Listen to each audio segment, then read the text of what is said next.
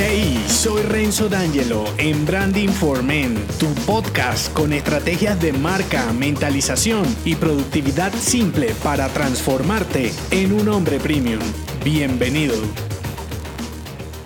Traducir tu marca personal al mundo digital te permitirá ganar el interés de tu cliente genial, siendo sucinto y empático con su desafío. En este tercer upgrade del branding digital te centras en sintetizar lo que estableciste en los dos episodios anteriores, codificación y representación, y en superar uno de los mayores retos del mundo online, la atención. ¿Y a qué me refiero? Que una persona se fije en ti y en lo que aportas en medio de una sola sobresaturación de contenido, en su mayoría basura, requiere de estrategia y si buscas personas selectas, tienes trabajo. El Internet es un mundo fantástico para llegar a las personas adecuadas siempre que tu mensaje también lo sea. Por eso no es opcional tener un perfil público y moverte, te guste o no en digital, porque de otra manera tendrás que seguirte conformando con clientes indeseados o vivir limitado a la gente que tienes a tu alrededor. Y puede que incluso lo que te guste y hagas bien, a nadie en tu entorno le interese. Entonces, está en ti empaquetar todo para un mundo prácticamente ilimitado online con tres elementos para resumir tu marca personal. El primero, compilación. El segundo, aportación. Y el tercero, reiteración. Voy por el primero, compilación. Con el reglamento que hiciste en la codificación, debes hacer un extracto que resuma dos de los tres pilares más importantes de un sitio web, que será tu perfil público. El primero es el About Me, acerca de mí o bio, y el segundo es el servicio, producto o entregable. Para crear el acerca de mí, debes focalizarte en tu beneficiario y lo armas aplicando copywriting con no más de 300 palabras. Ese es el reto. Comienzas con una pequeña presentación o resumen, luego le cuentas a tu cliente de qué se trata tu marca, es decir, el propósito, cuál es tu experiencia, qué afinidad tienes con él, qué debe ver o hacer dentro de tu website y cómo saber de ti. Mi presentación dice así, hey, soy Renzo, estratega de Branding for Men, te enseño a transformarte en un hombre premium para atraer oportunidades fantásticas y clientes geniales con tu marca personal. Tiene solo 30 palabras. En las notas te dejo el perfil completo, míralo y responde cómo sería en tu caso. Segundo elemento, aportación. En este pilar del perfil personal defines cuál es tu ayuda y cómo la presentas. Con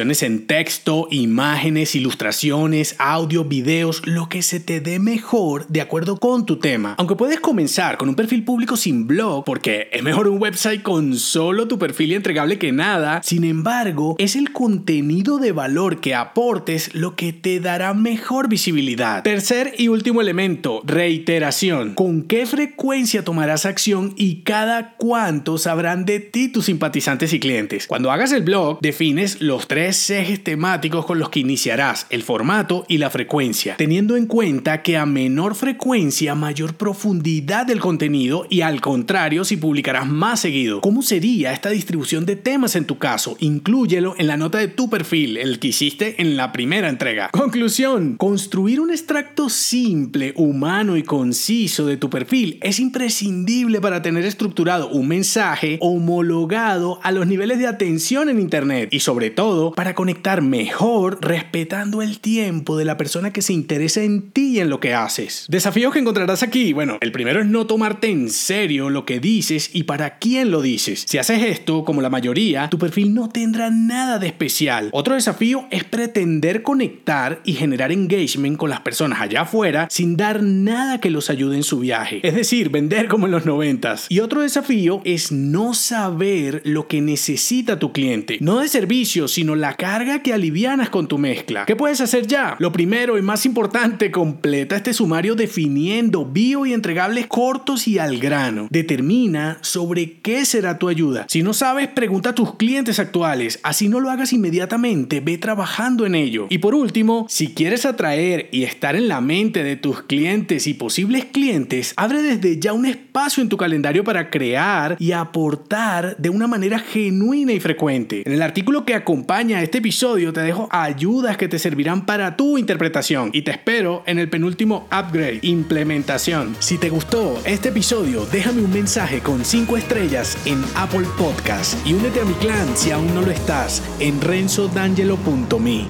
Hasta la próxima.